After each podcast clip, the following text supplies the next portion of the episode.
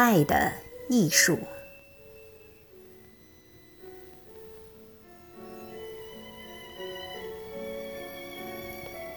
艾丽丝·弗洛姆说过：“如果不努力发展自己的全部人格，那么每种爱的努力都会失败。一个人如果没有爱他人的能力，如果不能真正谦恭的、勇敢的、真诚的、有自律的去爱他人，那么他在自己的爱情生活中就永远得不到满足。”艾丽丝·弗洛姆是德国社会心理学家、心理分析家和哲学家。《爱的艺术》出版于1956年，被译成三十二种文字，持久畅销。书中的主要论点是：爱是一门艺术，是可以学会培养的。弗洛姆反对爱情仅是一种奇妙、神秘、不能解释的现象这样的说法。乍一看，弗洛姆是在把爱情理性化，排除了爱情的感性一面，甚至排除了化学反应的因素。但继续读下去，他说的爱并不是指所谓的爱上。或坠入情网，falling in love，后者确实是神秘而难以解释的情感，但弗洛姆对爱的定义要广泛得多。弗洛姆所指的爱有五种：一、母爱、父爱；二、性爱、情爱；三、博爱。四，自爱；五，对神的爱，并阐述了这五种爱在现代社会里的淡化和瓦解。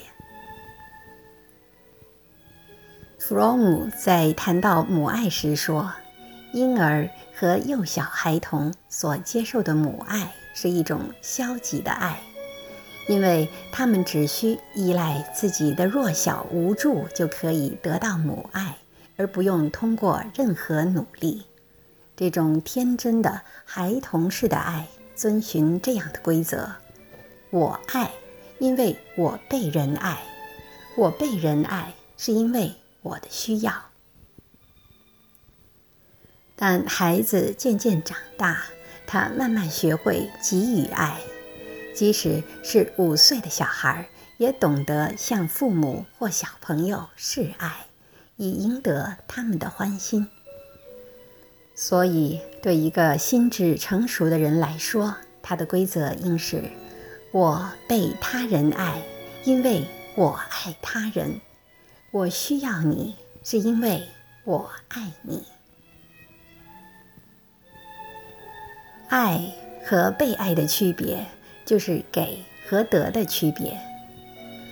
在生活中，我们会遇上只得不给或多得少给的人，这是一种最大的不成熟。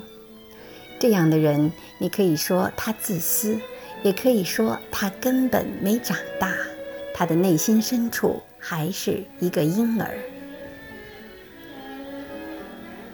至于情爱，弗洛姆说。情爱的目的是达到两人的结合，但这种结合远远不止生理上的需求。性爱会给人带来两人结合的刹那间的感觉，但如果不同时带有博爱性质，那么这种暂时的结合过后，只会产生强烈的陌生感、羞愧感和幻灭感。这是很多有过一夜情的男女所经历过的感觉。情爱虽然有独占的性质，但它实际上是通过爱一个人去爱人类，爱一切生命。这就是由情爱延伸出来的博爱。一对男女如果只爱对方，而不对周围其他人做出相应的爱的付出，就等于是共同自私的两个人。弗洛姆认为，今天有很多人对爱有一种幻想，好像爱仅仅是一种坠入，要取得真正的爱情和亲密关系，仅仅凭这种坠入情网时的情感是不够的，因为它迟早会消失。人们需要的是长期的愿望和意志，要坚定的、努力的去给予对方。这条理论可以用婚姻和家庭来说明。爱是一种积极的活动，是一种能力，一种艺术，是一个人生命中最重要的任务。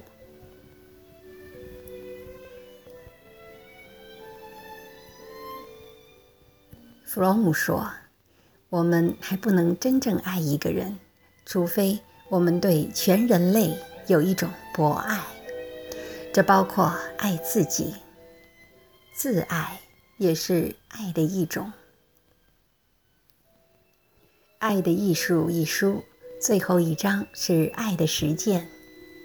弗洛姆在开头部分写道：“很多读者想在这里得到一份教材，怀着这种期待的读者，恐怕读后会大失所望。”我想他的意思是，爱，无论是哪一类，都是一种个人化的学习和实践过程。弗洛姆《爱的艺术》一书告诉我们，多多思考怎样去爱，而不要太多的关注怎样被爱。爱是积极的，是一种给予，一种博大的情怀。也是我们作为人类的生存需要和重要的生命体验。在这个爱心节，我们不妨跳出情人的框框，向周围所有的亲人朋友展示一下我们的爱吧。二零一七，Happy Valentine's Day。